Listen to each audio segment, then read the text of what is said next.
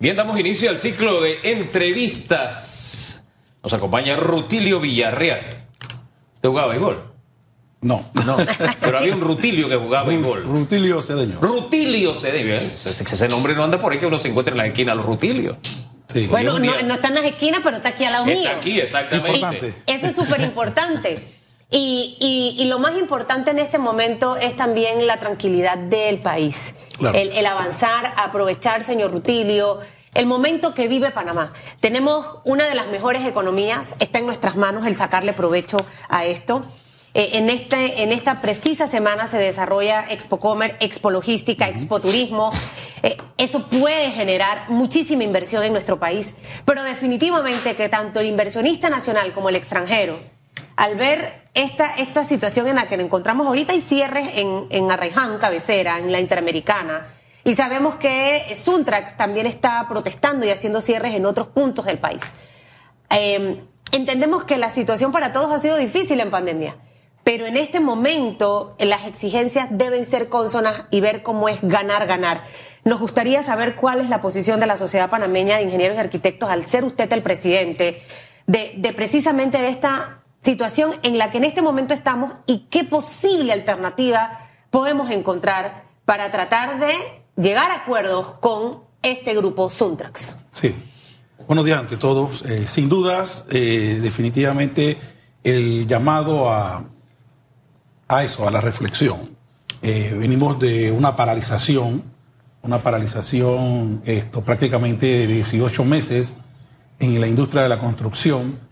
Eh, nos pone eh, en desventaja, ¿verdad? Eh, desde el punto de vista económico, el cual tenemos un gran compromiso nosotros como profesionales de, la ingeniería y la arquitectura de llevar esto adelante.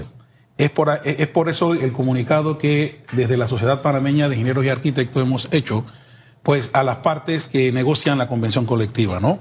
Eh, CAPAC por la parte patronal y, y, pues Suntrack por la parte eh, de, los, trabajadores. Eh, históricamente, esto, la convención colectiva pues es un, es un, convenio obrero patronal de, manera privada, en donde la Sociedad Panameña de Ingenieros y Arquitectos, pues esto siempre hemos sido eh, neutrales en el tema. Eran otras condiciones de economía y de país. Eh, definitivamente, esto, ahorita las condiciones económicas han cambiado. Eh, la pandemia ha, ha mermado el, desarrollo el desarrollo de, de, este sector construcción, que llegó a ser uno de los principales, eh, esto, uno de los principales rubros de la economía en el aporte al, al Producto Interno Bruto. Hoy por hoy, esto, la parte privada de la, de la industria está, eh, está muy mermada, está muy, muy, muy en el suelo. Y desde eh, mediados del 2021 hemos, hemos visto que se comienza a mover un poco la rueda en, este, en este rubro. Eh, muy lento, pero se comienza a mover principalmente en la reactivación de algunos proyectos privados y los proyectos estatales que, que, que el gobierno habían tenido comenzar a renovar. Una huelga en estos momentos, la verdad que nos pone en tremendo, pero en tremendos problemas, ¿no? Yo respeto el derecho a huelga, el re- derecho a la protesta, el derecho a presionar, principalmente del que es más débil en la cadena.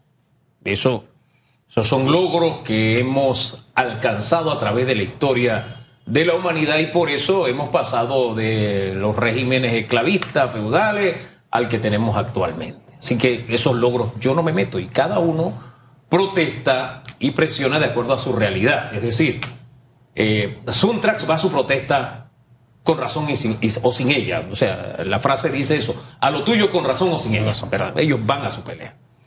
Yo en eso no me meto, porque, insisto, ese es un derecho logrado, alcanzado y además consagrado en la Constitución y en las leyes. A mí lo que me incomoda, y y fíjese, últimamente hemos tenido cosas que me incomodan. El tema del fuero a mí me incomoda, no porque sea el tema del señor Martinelli, es que en este país, históricamente mi posición ha sido, si la Constitución dice no habrá fuero ni privilegio, no debe haber fuero ni privilegio, punto. Entonces que exista, de que no, lo pasa que Martinelli, no, no es el tema, no es Martinelli, es la figura, fuero, no debe existir lo que hablábamos hace unos días, la revocatoria de mandato, la, el superpoder de, los, de las cúpulas, ¿no? no es porque sea cambio democrático ahora, sino porque históricamente mi posición ha sido eso no está bien, que haya un grupito que esté por encima de códigos, leyes, etcétera, ¿verdad? ¿Es por qué hago toda esta introducción? Porque a mí lo que me duele son las protestas violentas. Y usted dirá, pero es que un cierre de calle no es violento. Sí es violento. Es violento porque usted le está negando el derecho al resto a circular. Imagen la situación difícil que está atravesando el país. ¿Qué está haciendo usted si usted es un obrero de la construcción? Le está coartando el derecho a otro obrero como usted de no poder ganarse el pan ese día. Y puede que vaya a ganarse el pan de ese día nada más. Entonces yo, yo sí quisiera hacer ese comentario porque me duele que nosotros no hayamos podido evolucionar como país y buscar métodos de lucha que no impliquen perjudicar a terceros. Fíjese que lo, he dicho con mucho respeto porque yo insisto, creo en el derecho a la protesta, la presión, la huelga, todo eso yo lo creo. Ahora bien, usted habló de la realidad económica y estaba buscando en mis apuntes porque precisamente hace como unas tres semanas aquí habíamos estado hablando del tema por otras circunstancias. La información en blanco y negro que yo tengo aquí es que la economía llegó incluso en el Producto Interno Bruto, la, economía llegó a tener el impulso de la construcción en un 25%. Sea, un cuarto de cada dólar del Producto Interno Bruto venía de la construcción. El 2021 cerró con un 9%. Estamos hablando de una realidad totalmente, o sea, del polo norte al polo sur. Hemos llegado a este escenario teniendo largas conversaciones eh, esa realidad que todos vemos del 25 al 9%, ¿cómo ha sido manejada en la mesa de negociaciones y cómo ha sido entendida por las dos partes? Esto, uno, debo, debo, aclararte que nosotros como, como gremio no estamos sentados en la mesa de negociaciones. Eso es una negociación privada entre eh, el patrono, CAPAC, y la parte eh, esto, obrera sindical, pues a través del SONTRAC. Eh, sí manejamos algunas, algunas estadísticas en términos de puestos de empleo. Nosotros, esto, nuestras estadísticas y, corroboradas con el Ministerio de Trabajo, la industria de la construcción para el 2019 manejaba valores de, puestos de empleo acerca de los 80 mil puestos de empleo. Y que ya veníamos en, picada, o ya, ya veníamos disminuyendo el tema de la construcción ya se comenzaba a hablar de una sobreoferta en, los temas inmobiliarios y demás. Para este 2021 las frisas oficiales están en el orden de los 20 mil. O sea que estamos hablando de 60 mil. Repite esa cifra, por favor, que debe quedar allí. 80 mil en, el 2019, antes de pandemia, 20 eh, mil ahorita en esta reactivación que se comienza a mover. O sea, la pandemia costó a la industria de la construcción alrededor de 60 mil puestos de empleo. Y hablar en este momento de huelga eh, pudiera llevarnos a pensar que los 20 mil que, que, logramos tener en este momento se pueden perder, señor Rutilio. Así mismito es, que justamente esta rueda, como le dije al inicio, comienza a moverse. Es por eso el llamado a no abandonar la mesa del diálogo tenemos, eh, hemos escuchado por parte de, las declaraciones dadas pues, por CAPAC y por Suntra, prácticamente se han puesto de acuerdo en, todas las cláusulas de la, convención, excepto en tres, que son las cláusulas eh, económicas. claro, las cláusulas económicas, y es la que nos tiene pues con este llamado a huelga el día 4. ¿no? ¿Cuál sería como que ese, ese término medio, lo, que puede estar en medio de estos tres puntos sensitivos? Y como decía yo hace un momento, que sea un ganar-ganar tanto para la clase obrera como también para el sector de la construcción. Al final lo que necesitamos es que veamos más proyectos de vivienda construirse, eh, más edificios, porque eso garantiza más hombres y mujeres trabajando. Y eso tiene un, derrame de economía a la que vende la comida de la fonda, al taxista, eh, eh, ese trabajador sale con esa platita el fin de semana a, estar con su familia, a disfrutar. Entonces no podemos detener eso. Eh, ¿Qué pudiera ser ese punto medio de negociación entre ambos? Entendiendo también señor Rutilio, que si no hacemos algo referente al tema del transporte, eso va a ser otro duro golpe. Sí, sí eso es otro tema es otro tema importante y que en su debido momento debemos analizarlo también. Sí, mira, eh, sería un poco irresponsable hablarles a ustedes de, dar o opinar sobre una solución eh, máxima que no estamos sentados en la mesa y que justamente lo que estamos haciendo es hacer un llamado al diálogo y a buscar la solución. Eh, Capac y Suntrax han puesto de acuerdo a lo largo de la historia siempre en estos temas de convención colectiva. Hoy por hoy, pues, eh, como te dije al inicio, las, las condiciones económicas han variado, por tanto, la forma a la cual ellos deben llegar a un acuerdo pasa por llegar justamente en eso, en ver a futuro. ¿Verdad? Eh, si no es posible hoy en día hacer un aumento salarial, eso no quiere decir que entre todos metamos el, el, hombro, como se dice, y podamos llevar a que ese aumento se dé en el próximo año, por ejemplo, o dentro de dos años. ¿verdad? Esto es un tema de ser un poco creativo en los temas de negociación en, ambas partes, porque esto no podemos olvidar que solamente es Asuntra, sino que Capac también juega un papel importante aquí. Yo, yo, quiero creer que existe esa posibilidad, porque todavía el 4 es cuando irían a huelga. Yo me, mirando al futuro, yo, yo quiero hacer votos porque esa oportunidad del diálogo y el entendimiento se dé, porque eh, sería negar la realidad, decir, este teléfono celular que está aquí no existe, o sea, está allí. Así nos pasa con la situación económica. No podemos negar que es así. Y la están viviendo tanto los trabajadores o colaboradores y los empresarios. Entonces yo, yo siento que así como en otras ocasiones se han podido poner de acuerdo, en esta oportunidad sobran las razones para que así sea. De aquí a allá, yo también quisiera de verdad insistir en el llamado de que las protestas no perjudiquen al resto de los ciudadanos. Protesten, hagan sentir su incomodidad, presionen, sean creativos, no sé. A mí me encanta ver protestas en, Costa Rica, las protestas son creativas, me, me, encanta la forma en que las hacen, impactan a la opinión pública, hay mucha cobertura porque se inventan unas cosas que llaman la atención. Pero cuando usted cierra una calle, usted le está negando el derecho a la salud del que va al médico. Usted le, da, le niega el derecho al trabajo del que tiene y de encontrar trabajo al que está buscando. En fin, son tantos los derechos humanos que usted perjudica en personas similares a usted que yo quisiera que ahí hiciéramos un llamado también. Porque la claro. gente del oeste, que hoy no ha podido pasar porque le trancaron la calle, eh, eh, son trabajadores en su gran mayoría como los que están cerrando la vía. Entonces uno, ahí yo siento que tenemos, debemos tener un entendimiento en este ensayo de ser república. Sí, claro, Hugo. Y no solamente en el tema de cierre de calles. Eh, eh, nosotros nuestro comunicado hacemos un llamado a, justamente a eso, a la paz social. ¿Verdad? Esto, imagínate, venimos todos de una pandemia, como tú mismo eh, dijiste en la introducción.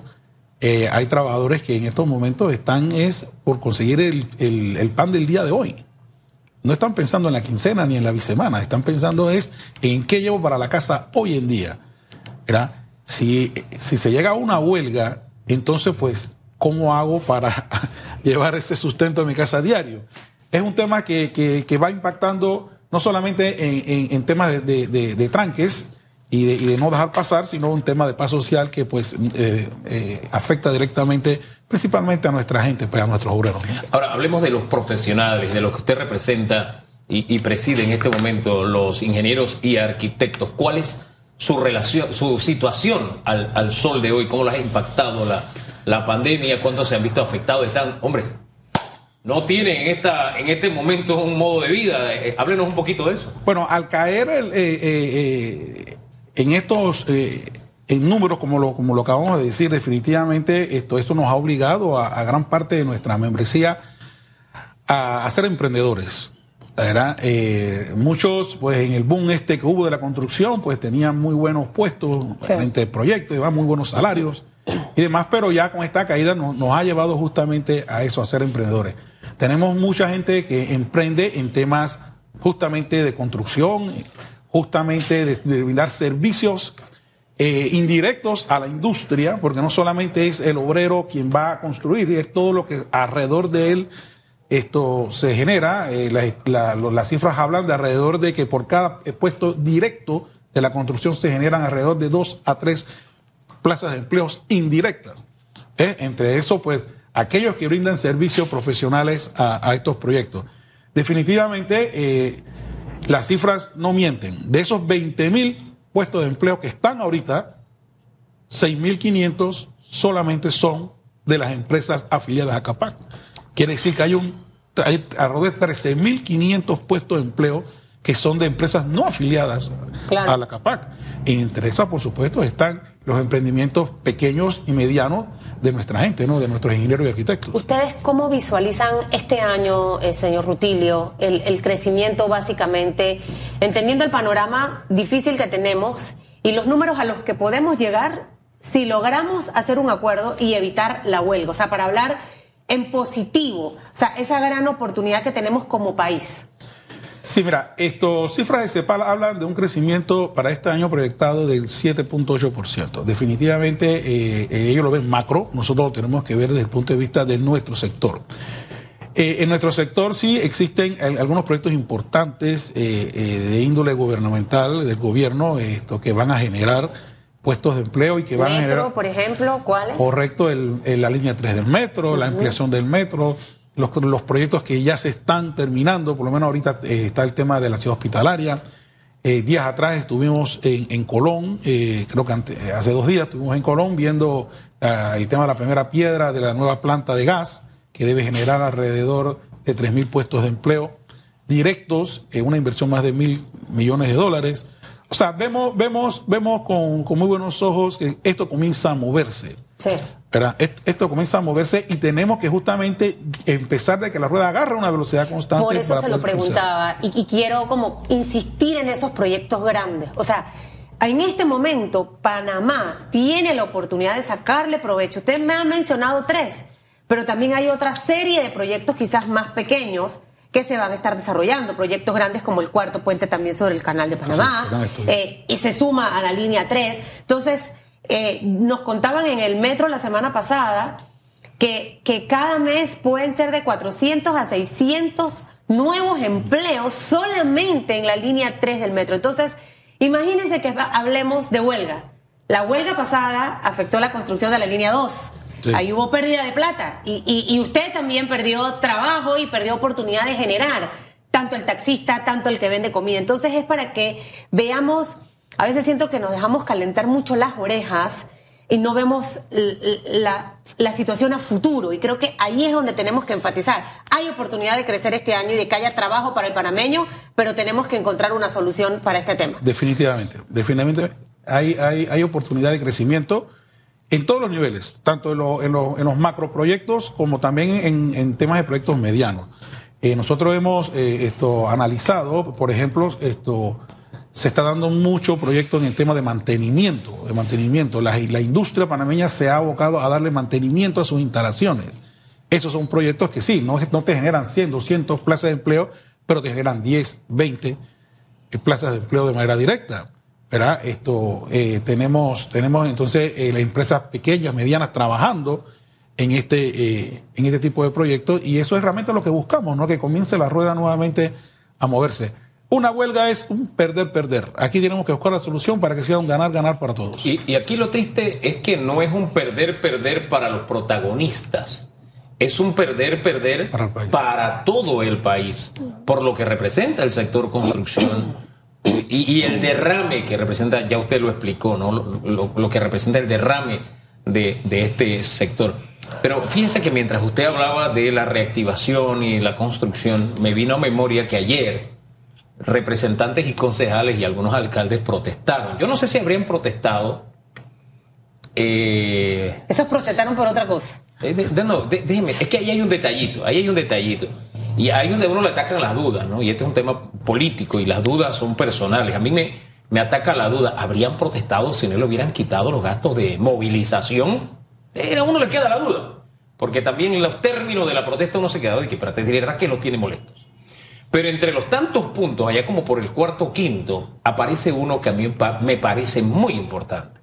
Y tiene que ver con las contrataciones de las obras locales. Ahí tenemos tiempo discutiendo este asunto porque las licitaciones y obras se desarrollan de manera tal que incluso para algunas obras en el corregimiento más alejado que a usted le venga a la memoria, usted tiene que realizar una serie de trámites que bien la pueden hacer una empresita ahí de entre vecinos, una empresa Claro. media o pequeña, ¿no?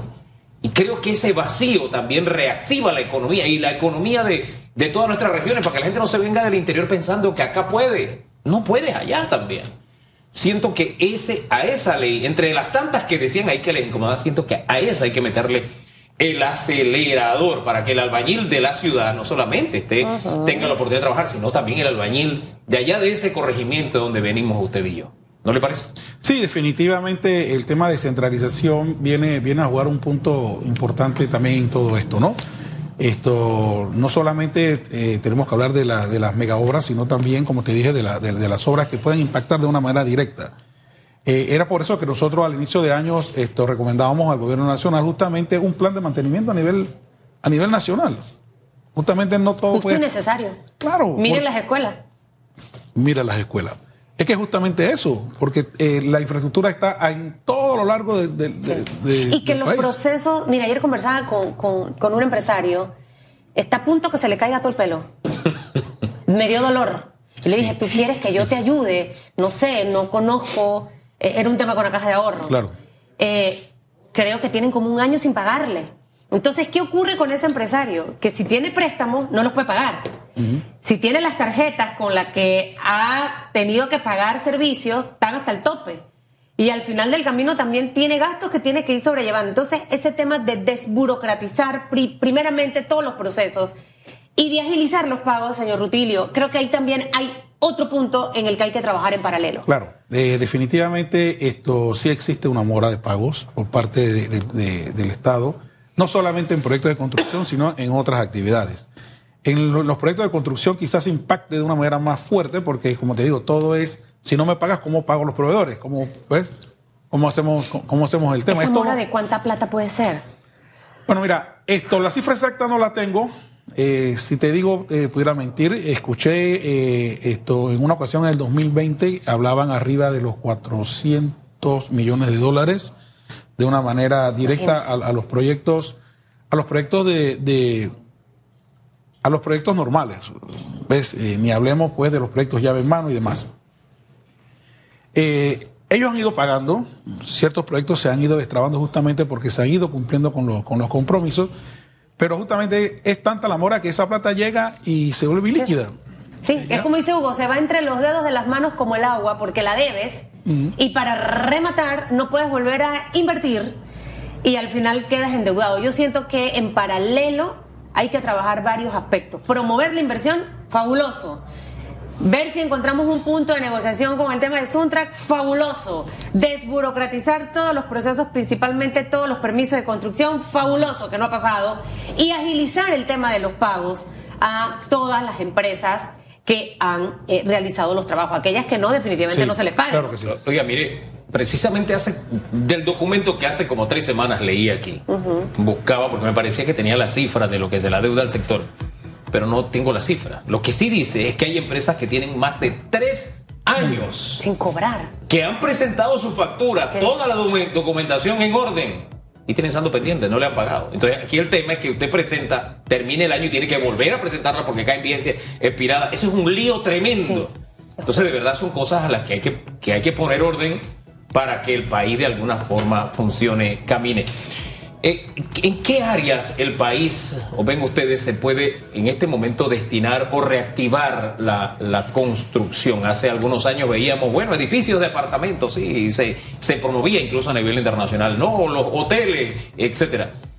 ¿En qué área ahora mismo podemos rescatar el, sector construcción para que se reactive? No, sí, sí, sin duda esto, el tema debe ser infraestructura. Nosotros tenemos que comenzar a, llevar infraestructura y, preparar las áreas de crecimiento. Eso, eso, eso, eso, sin duda, eso es lo que hay que hacer hoy por hoy. Ya la ciudad pues está muy densa. Eh, esto, hay mucha oferta en, temas eh, inmobiliarios, ni hablemos del tema de oficinas y locales comerciales. Eh, pero hay áreas que hay que comenzar a desarrollar, por ejemplo, las principales cabeceras de provincia. Así es. El tema de la infraestructura de agua es muy importante. El tema de la infraestructura vial, ya no podemos pensar en, que las provincias tú les construyes una calle de 12 metros de ancho. No, ya tenemos que comenzar a hablar. Hay que modernizarse. las, nuestras provincias tienen que estar a la altura eh, de, la capital, por llamarlo de alguna forma, ¿no? Y, hacia allá debemos ir. Mire, usted va a tener que regresar, porque también alguien me escribe, sin contar que los materiales de construcción también han subido de precio en la pandemia, todo el tema de los fletes y demás, y ahora con el tema de la guerra. Y entonces hay muchas situaciones de verdad sobre la mesa. Hay un stock de, de proyectos que están ahí en stand-by. Y definitivamente que lo que necesitamos es que este sector pueda la gente piensa, y no, es que están vendiendo estas casas en tanto, sí, pero piensa en todo lo que tienen de deuda y todo lo que viene de atrás. O sea, hay que entender el tema de una manera más compleja, ¿no? Señor Rutilio, muchas gracias por haber estado con nosotros. Gracias a ustedes. Eh, lo volvemos a invitar porque creo que en este tema hay que seguir haciendo docencia. ¿Le parece, doctor y, Famanía? Y docencia permanente, Sí. no por una coyuntura. Fíjese que cuando hablamos de ciertos temas decimos, históricamente hemos sostenido tal tesis, porque a veces analizamos las cosas de acuerdo a la circunstancia que estamos viviendo. Este tema de construcción, espérate, tenemos que, vítame despacio que voy deprisa, porque incluso si no hacemos la for- las cosas de manera correcta, le estaríamos negando la posibilidad a que otros puedan tener Así es. empleo, no solamente los que tienen en este momento en el sector. Entonces, ahí de verdad la salida a ganar, ganar es la que se impone.